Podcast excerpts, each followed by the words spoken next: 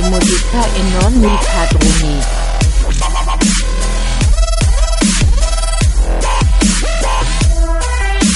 E fare musica pa pa pa re musica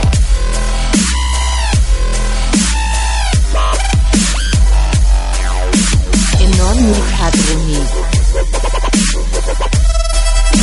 E fare musica e non mi padroni.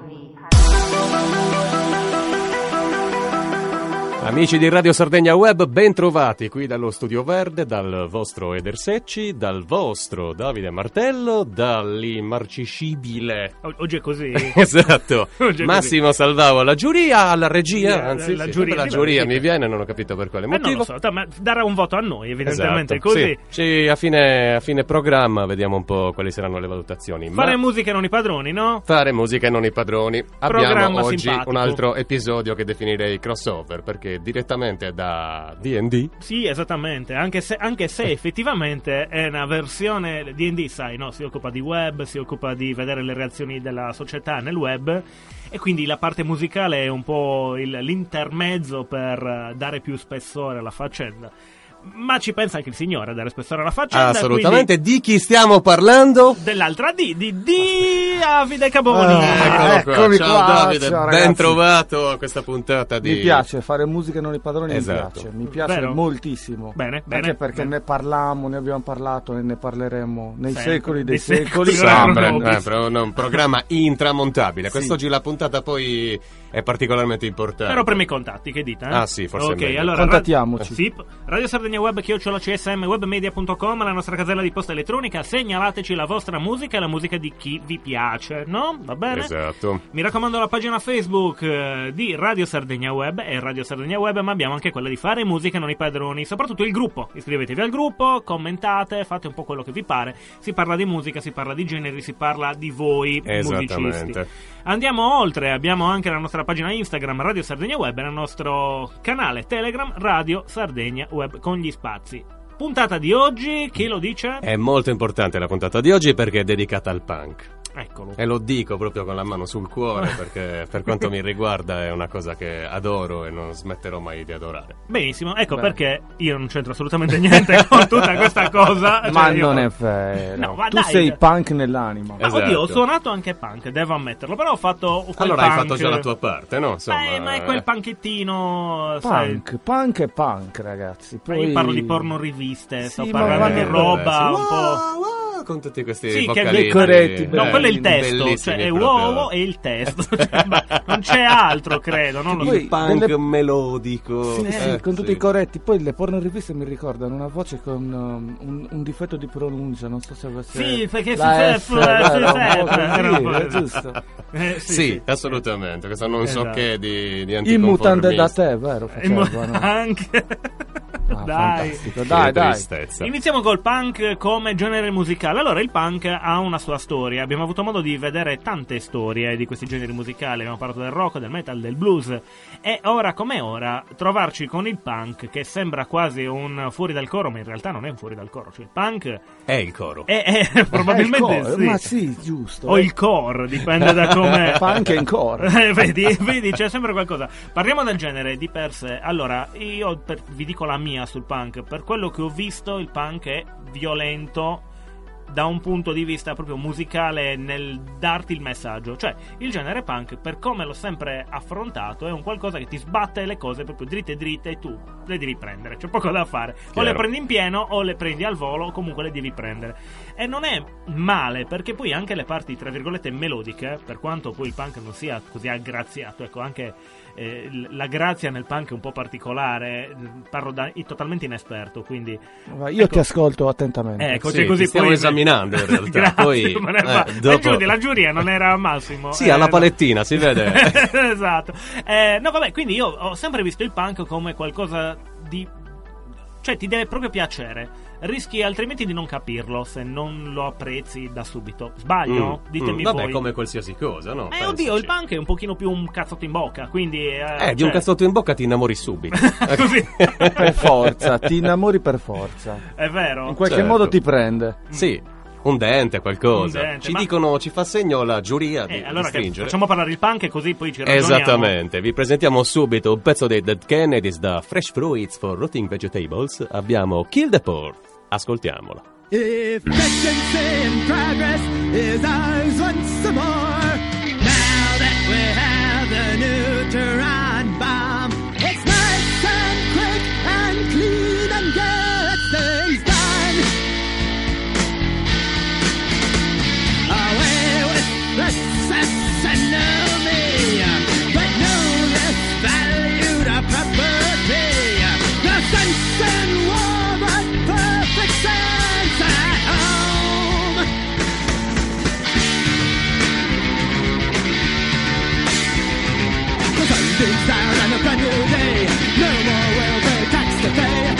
And something's gonna be flashing a light. The jobless millions whisked away. At last we have more room to play. Our systems don't kill the poor tonight. Gotta kill, kill, kill, kill, kill the poor. Kill, kill, kill, kill, kill the poor. Kill, kill, kill, kill, kill the poor tonight.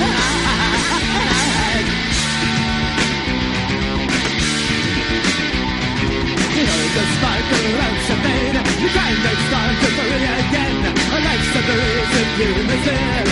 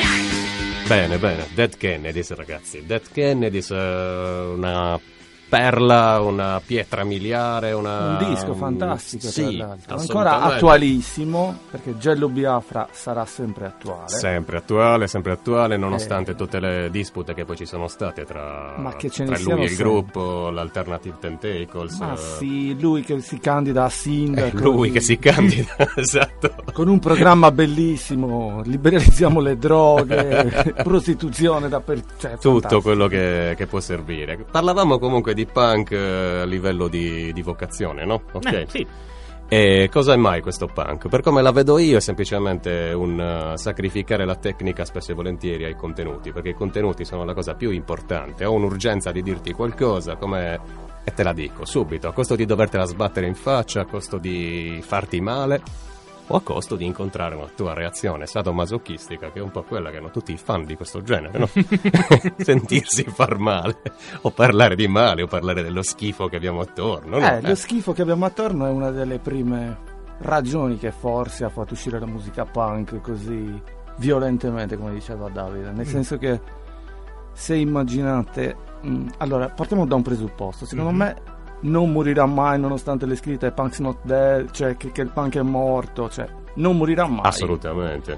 Perché la voglia di dire le cose, di sputtare le cose in faccia dirette. Sputtando con- anche, probabilmente. Sputtando perché- nella migliore delle ipotesi, nel senso, Certo. Eh. senso che poi si è visto di peggio, però Mm. contro la politica, contro i regimi, cioè oggi è, è attualissimo il punk, ragazzi. Se pensiamo alla situazione sociale che si vive oggi, Diciamo che secondo Diciamo me che si ne è avremo- rifugiato dentro l'hardcore. Ne avremo estremo Molto. bisogno. Ormai- come, sì. sta- come dovrebbe fare il rap, eh, perché comunque in ogni caso la grande truffa del rock and roll no, è questa.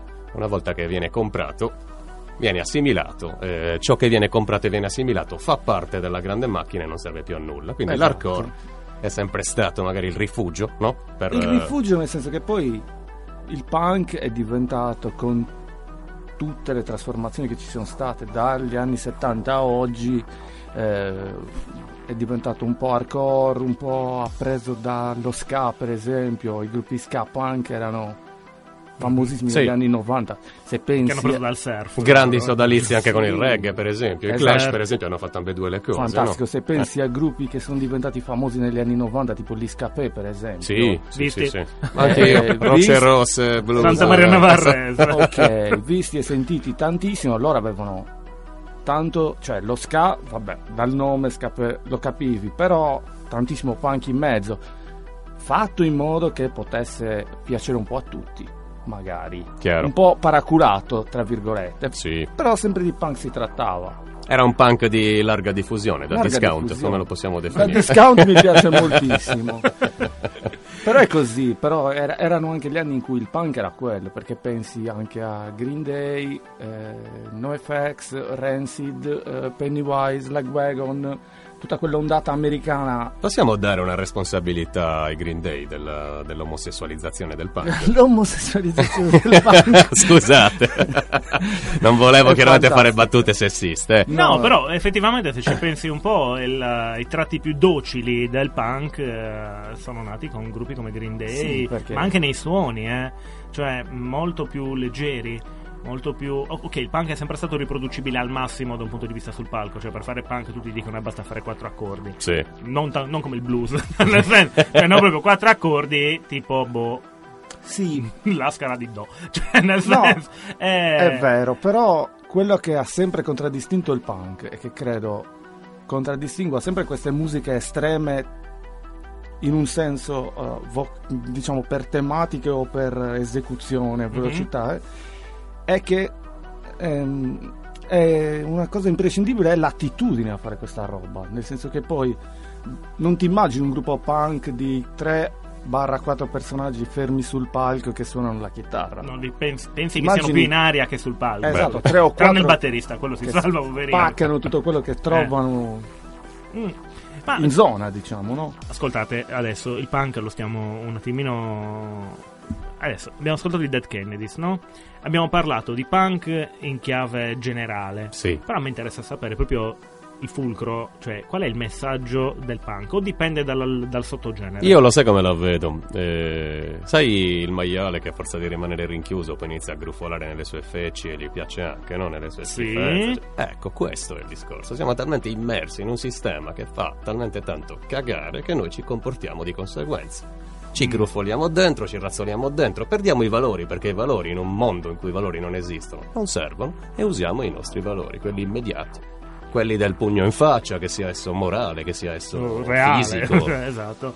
E quindi è quello il punk? Io la vedo così. Mm, Di? Che dici? Eh, sì, cioè, sono, sono d'accordo con la definizione. Eh, punk del resto era una cosa da quattro soldi, cioè una cosa povera, piccola, misera. Punk è una specie di slang che significa questo, Sì, no? sì, sì, sì, sì. Poi di immediata derivazione da- dal, dal rock, eh, dal rock che l'ha preceduto, no? Mm. Io per esempio individuo molto gli Stooges, i hip hop come o Stooges Quello che che era proto-punk, proto-punk, esatto. così, no? Eh. Infatti pare che uno dei- in uno dei primi concerti Sex Pistols il primo pezzo che abbiano fatto fosse una cover degli Stooges che erano fan. Eh, Eh, No, ma sì, poi, parleremo. una- Poi parleremo anche di questo. Abbiamo un altro brano. Chi l'annuncia? Sì, abbiamo un brano italiano questa volta. Italiano? Sì, assolutamente, di una band che viene mm, considerata mm, Punk? Sì, viene considerata punk, io la considero come tale, però con tanti piedi dentro la new wave italiana che io amo profondamente, loro sono i CCCP, il pezzo è Live in Punk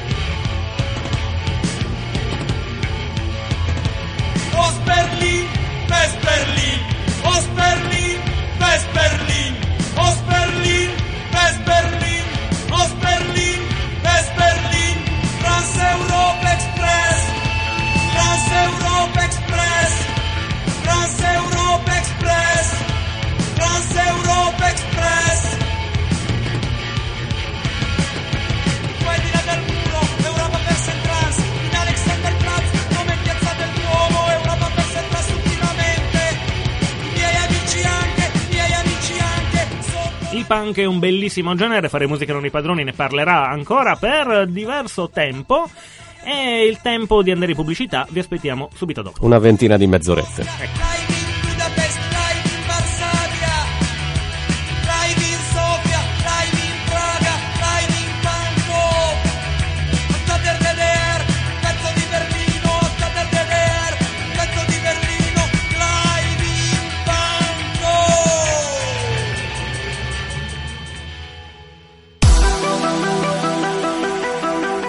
musica non i padroni, siamo qui, Eder Secci, Davide Martello, ma soprattutto Davide Caboni in Eccolo questa Ma no, puntata soprattutto ragazzi.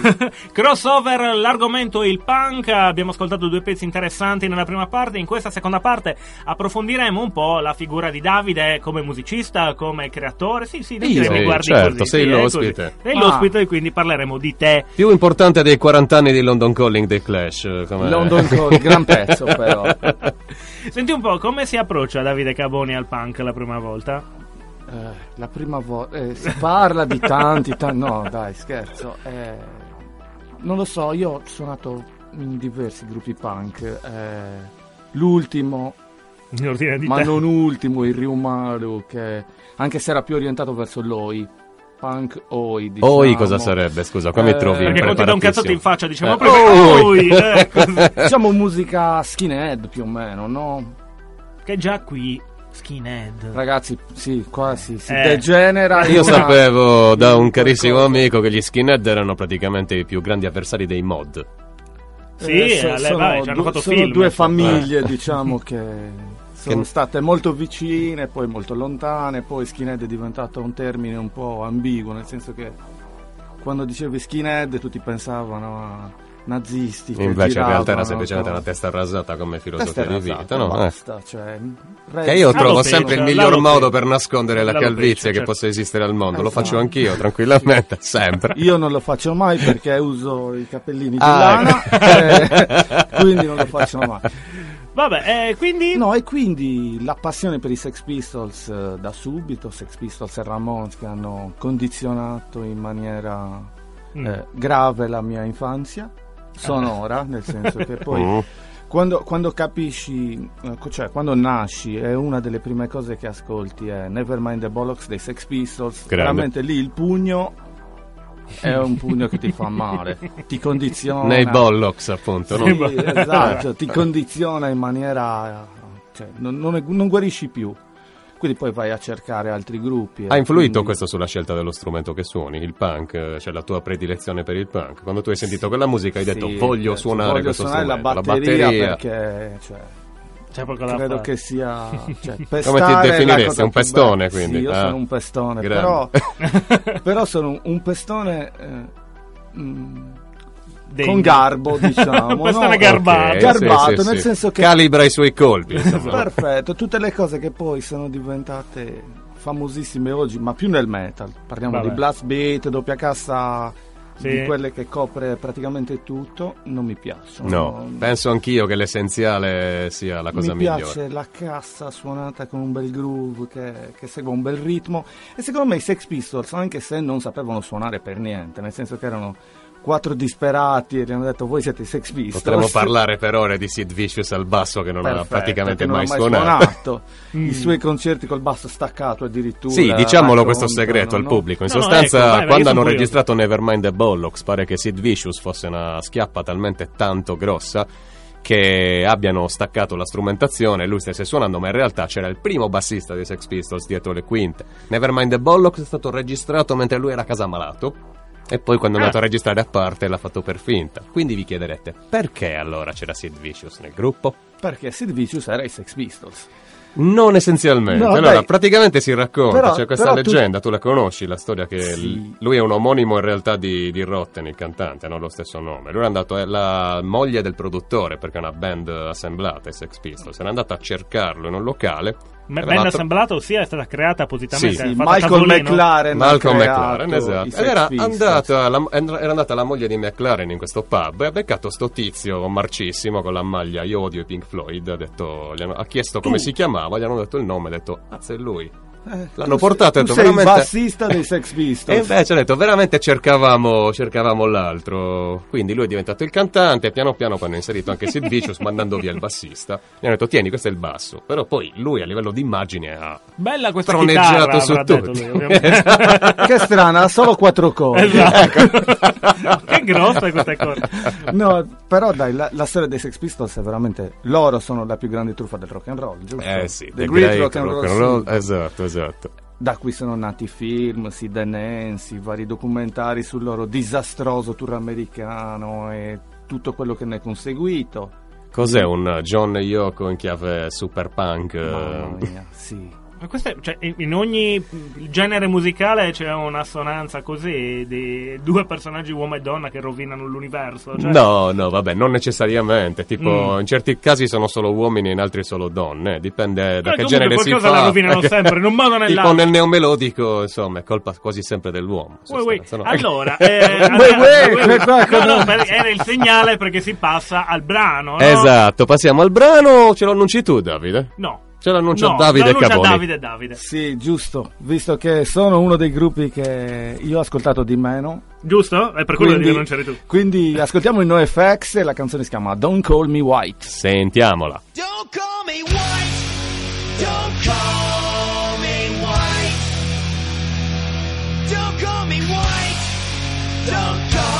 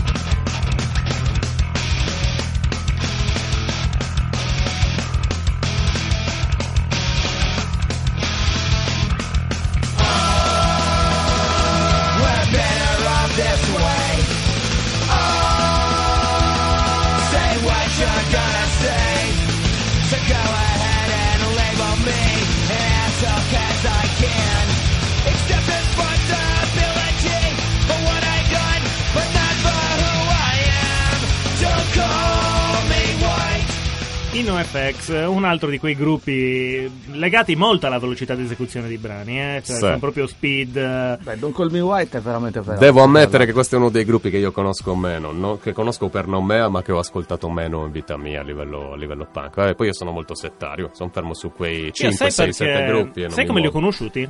Andando a vedere le toppe e gli adesivi negli strumenti musicali e nei Ah, giubbottini sì, o nei negli giubbotti. zaini delle persone. Perché Chiaro. quello dei NoFX è quello che trovi praticamente ovunque. Ma magari nessuno mi ha ascoltato nulla della band. Però sai, vedi questa scritta così diretta, senza robe strane. Ci cavolo, voglio sapere cosa sono.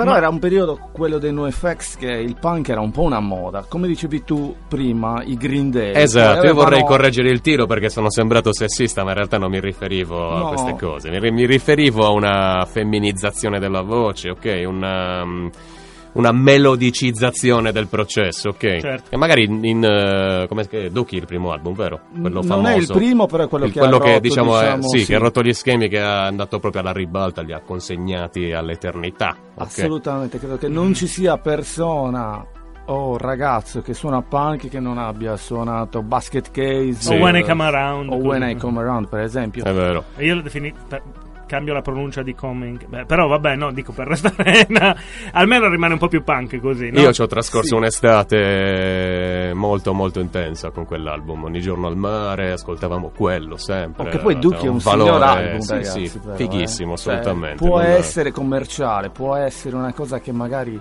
ha dato mh, lustro, si può dire, al, al genere che Sì. sembrava che si stesse un po' dimenticando. Sì, È il dopo che mi preoccupa. Mhm. Il dopo, io non riesco a rivalutare gli ultimi lavori, i nuovi lavori. Dei, No, no, ma ci arriveremo, io direi per questo, no, io sto correggendo Ah, no. il tiro di quello che dicevo No, prima. ma tranquillo eh, se no- che è corretto, No, dai che no, la gente siamo tutti persone toghi, siamo Se no scateniamo siamo gli simpatici. haters, Siamo scateniamo- persone simpatici. Scateniamo gli haters sul gruppo, no? Ma a noi ci piacciono gli haters. Eh, Dobbiamo allora, metterci la magliettina I love haters. Come... Così. Giusto. No, ma parliamo di te, Davide. Allora, abbiamo iniziato. Parliamo di me, Sì, proprio, parliamo di te. Eh beh, questo è il blocco dedicato a Davide Caboni, quindi dobbiamo parlare di Davide Wow. Caboni. Davide Caboni musicista, Davide Caboni conduttore, ma so che hai anche una passione musicale che va ben oltre. Si parla di riviste, si parla di webzine, si parla di, di tante, tante, tante conoscenze in ambiente con un botto di, di figure. Sì, in realtà ti abbiamo teso una trappola perché vogliamo parlare di questo davanti a tutti gli ascoltatori. Ragazzi, mi imbarazzo moltissimo. No, però dai, sì.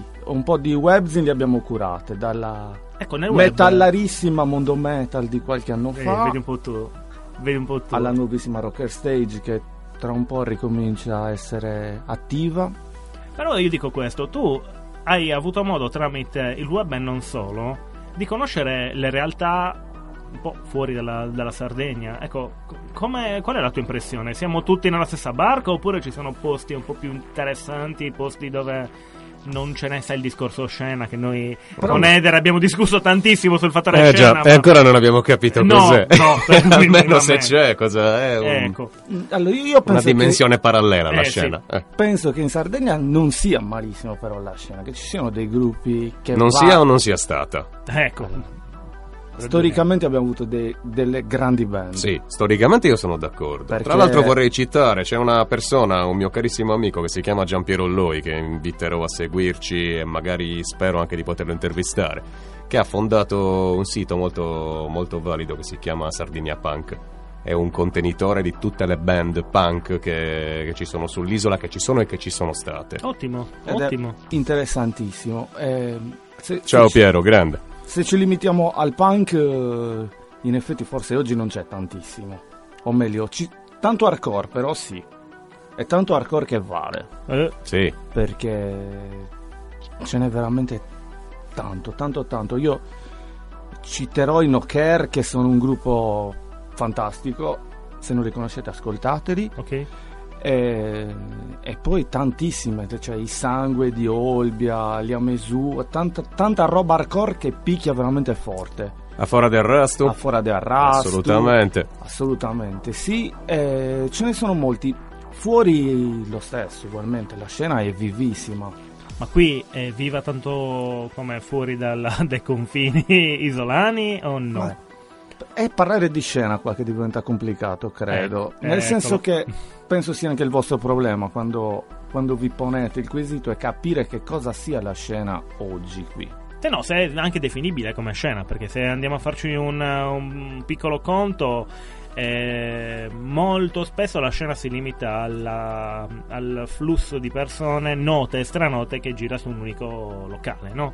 Però vabbè. Ah, ok, qui- quindi Eh, stiamo, stiamo sì, andando oltre. siamo- diciamo. eh, quindi non andiamo oltre, andiamo a ascoltare un brano. Cosa abbiamo? Io farei un cambiamento in scaletta così dell'ultima ora perché mi sono ricordato, anzi ci siamo ricordati già da ieri che Eh. è il quarantesimo anniversario di London Calling dei Clash, non possiamo non mettere un pezzo dei Clash. E mettiamo un pezzo di Clash. Poi questo va magari alla prossima puntata, non vi diciamo neppure cos'è, così... Vabbè. Davide sceglielo tu un pezzo da London Calling, No, vogliamo come? sentire l'omonimo? Sì, sì, Direttamente, sentiamo sentiamo l'omonimo. London 40 anni Calling. direi che vale la pena sentirla. Certo.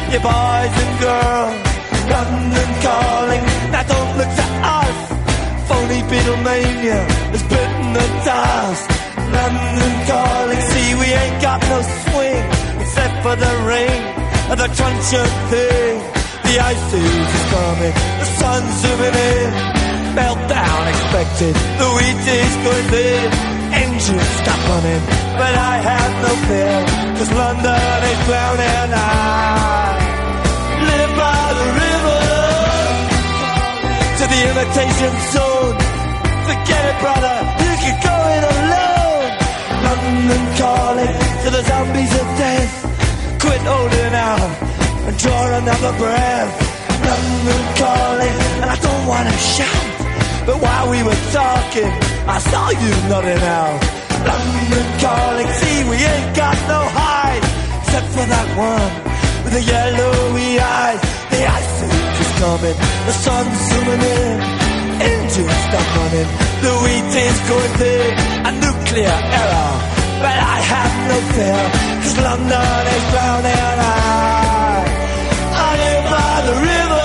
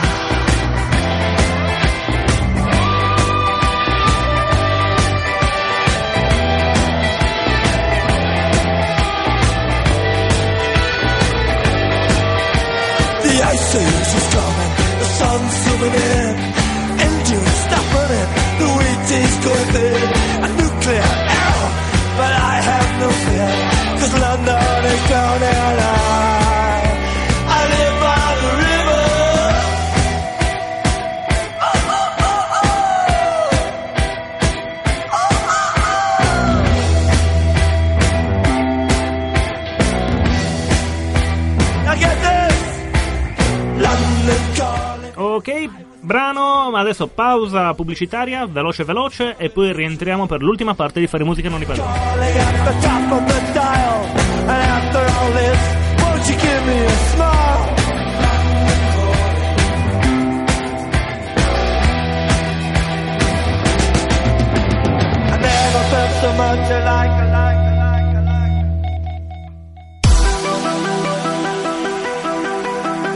Rieccoci in studio, credo che nessuno ce ne vorrà per questo cambiamento di scaletta improvviso. Assolutamente no. Però me la- non me la sentivo di far andare via questa puntata senza celebrare questo evento. No, decisamente. Quindi, ok. Dicevamo qualcosa di molto interessante mentre ascoltavamo questo pezzo che sicuramente ha Sì, favorito le nostre Che facciamo? Lo espongo? Esponi tu? Esponi, no, no, vai tu, espongo vai io, tu, sì, espongo sì. io. Allora, banalmente, solitamente quando si accenna alla musica, la musica è vettore di emozioni, è vettore di messaggi, o è emozione stessa o un messaggio stesso.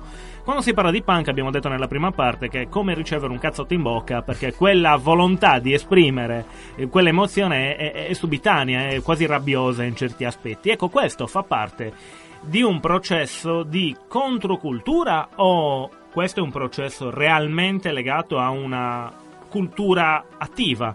O c'è una subcultura legata al, al genere musicale? Quindi cosa rappresenta realmente il punk? Cultura o no?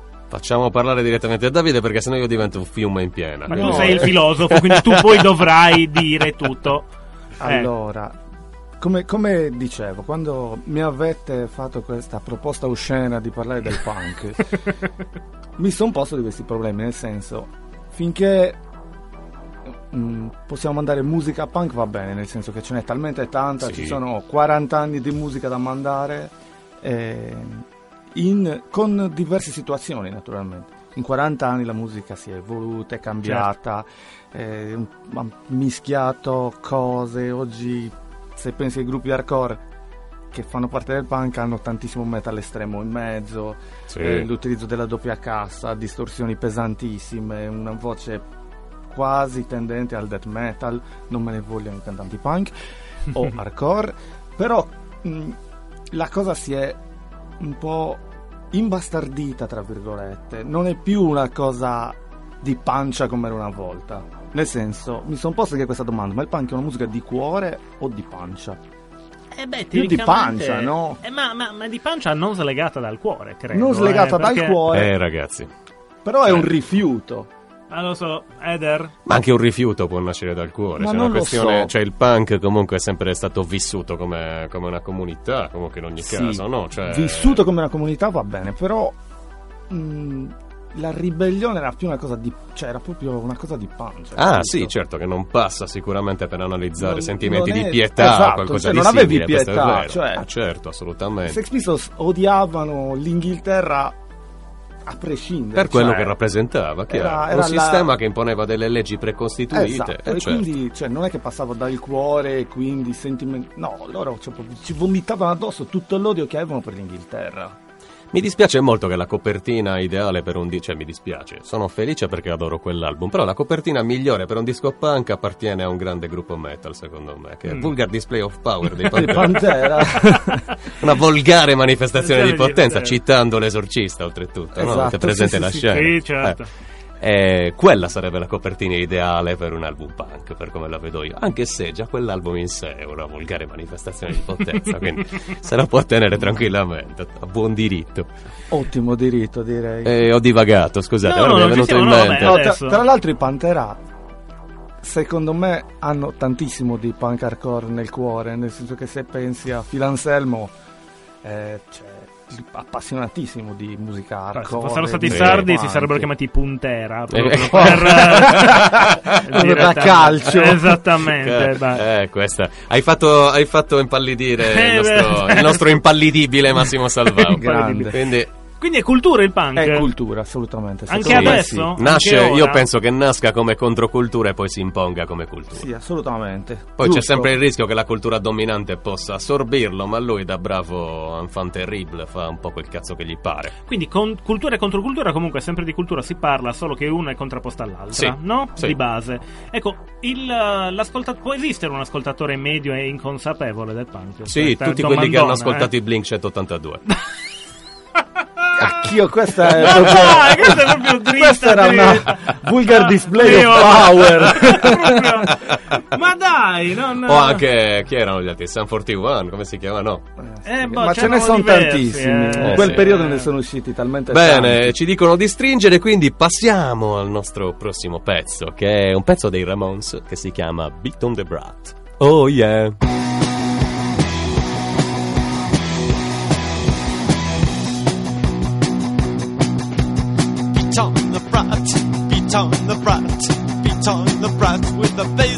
Bat. Oh yeah, oh yeah, oh ho. Beat on the brat, beat on the brat, beat on the brat with a baseball bat. Oh yeah, oh yeah, oh ho.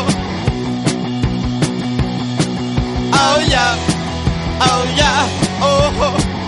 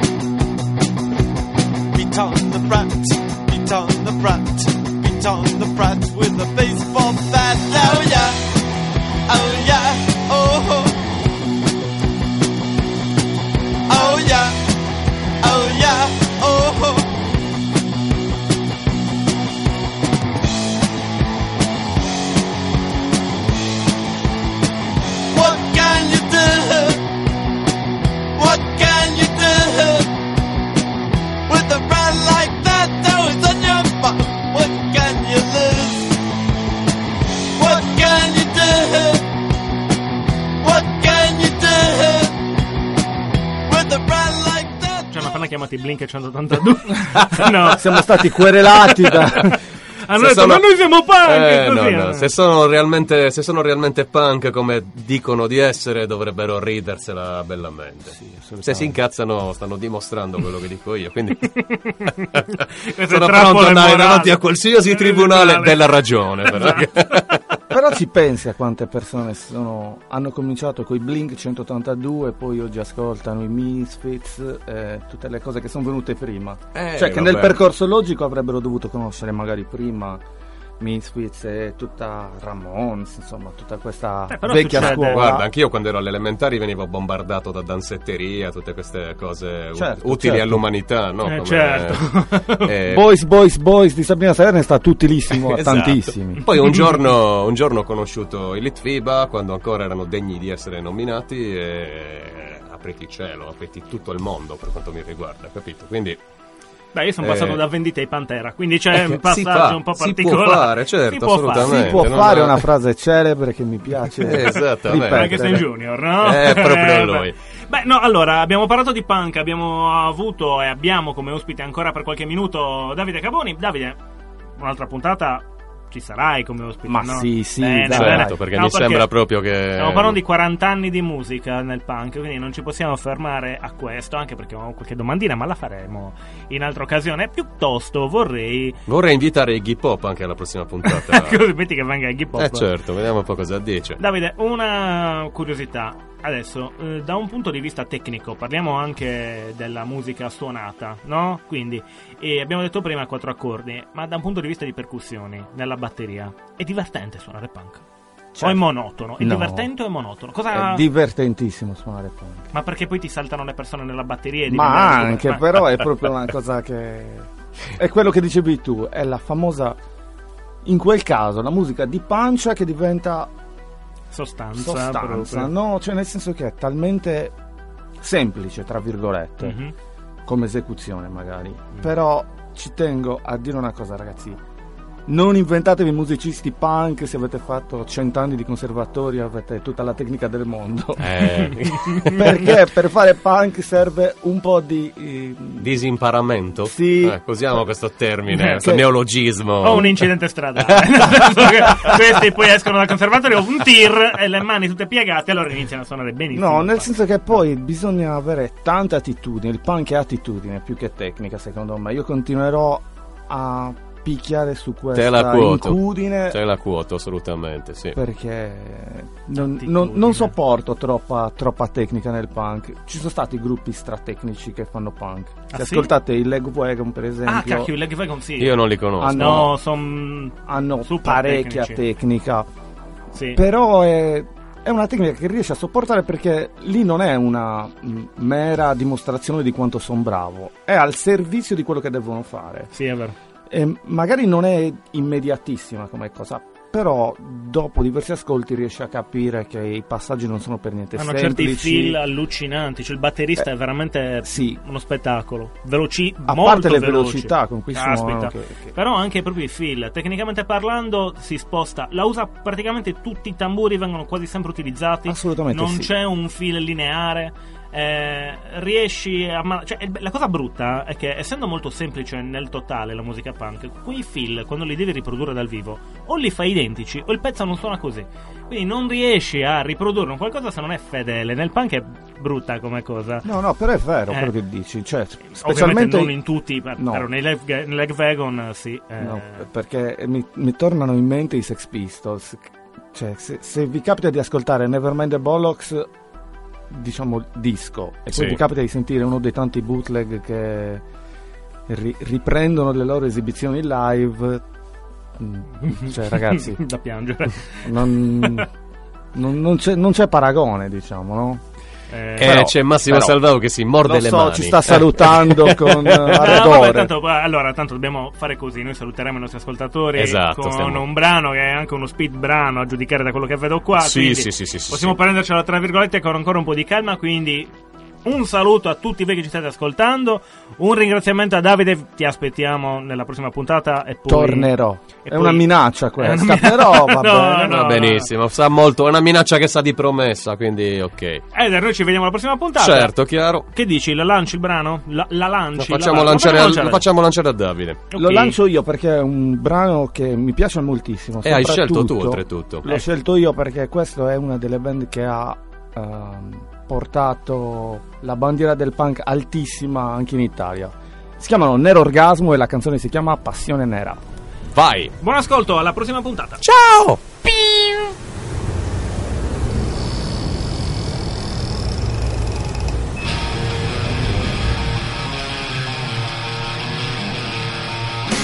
Lasciati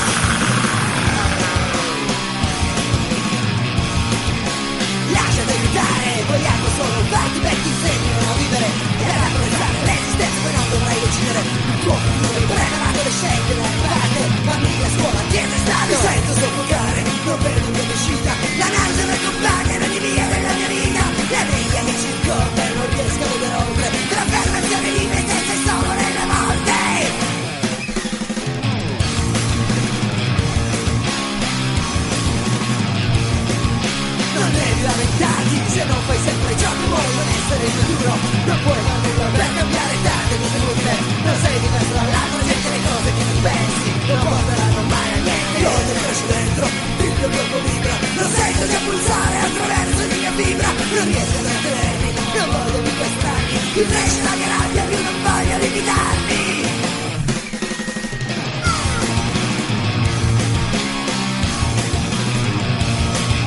E ti vogliamo bene,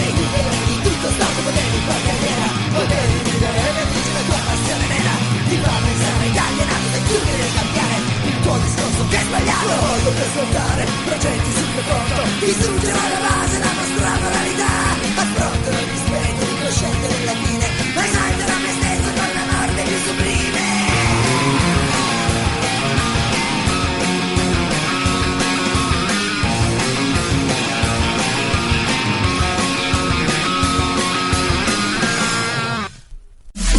Fare musica in ogni padroni.